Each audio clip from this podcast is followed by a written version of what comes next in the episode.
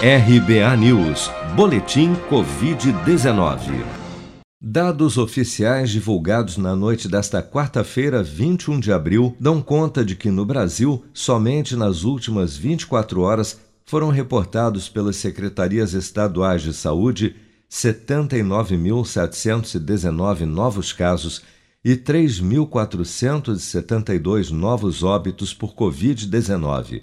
No total, 381.475 pessoas já morreram em razão da doença em todo o país. Vale lembrar, no entanto, que estes totais se referem aos dados reportados até às 4 horas da tarde desta quarta-feira, independente do dia em que ocorreram.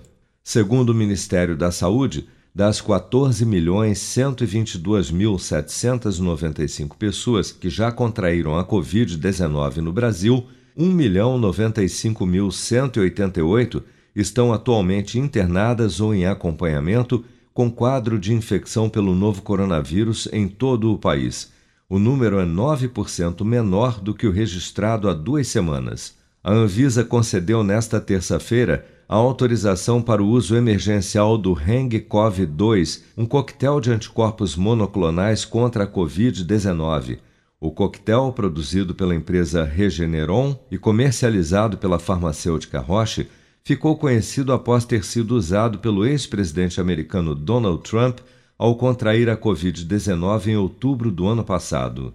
De acordo com o gerente geral de medicamentos e produtos biológicos da Anvisa, Gustavo Mendes, o Heng-Cov2, ao menos inicialmente, será disponibilizado preferencialmente pela rede pública de saúde. Esse é o primeiro medicamento que nós estamos aprovando por autorização de uso emergencial. Até hoje, nós aprovamos apenas vacinas.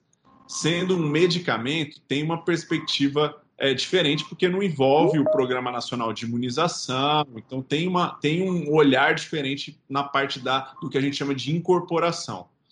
Todo medicamento é incorporado pelo SUS pela Conitec, que faz uma análise de, é, uma análise de custo-efetividade. Então, eu queria fazer um destaque importante também. A análise da Anvisa é uma análise risco-benefício. E a gente concedeu a autorização de uso emergencial justamente considerando é, os riscos desse produto e, e, e, os desfechos que se observou nos estudos. Então, aprovamos. Agora, a disponibilização pela RDC é preferencialmente para os sistemas públicos, mas isso depende, claro, de estratégias do Ministério da Saúde para a incorporação desse produto, uma avaliação de custo-efetividade para verificar o quanto vai haver de, de prescrição e de disponibilização desse produto no, no, no mercado público. No entanto, o coquetel de medicamentos Heng-Cov2 foi autorizado no Brasil somente para uso hospitalar em pacientes pediátricos acima de 12 anos e adultos acima de 40 quilos que não necessitem de suporte respiratório e que tenham alto risco de desenvolver a forma grave da Covid-19. Você está preparado para imprevistos? Em momentos de incerteza como o que estamos passando, contar com uma reserva financeira faz toda a diferença. Se puder, comece aos pouquinhos a fazer uma poupança. Você ganha tranquilidade, segurança e cuida do seu futuro. Procure a agência do Sicredi mais próxima de você e saiba mais. Sicredi, gente que coopera cresce.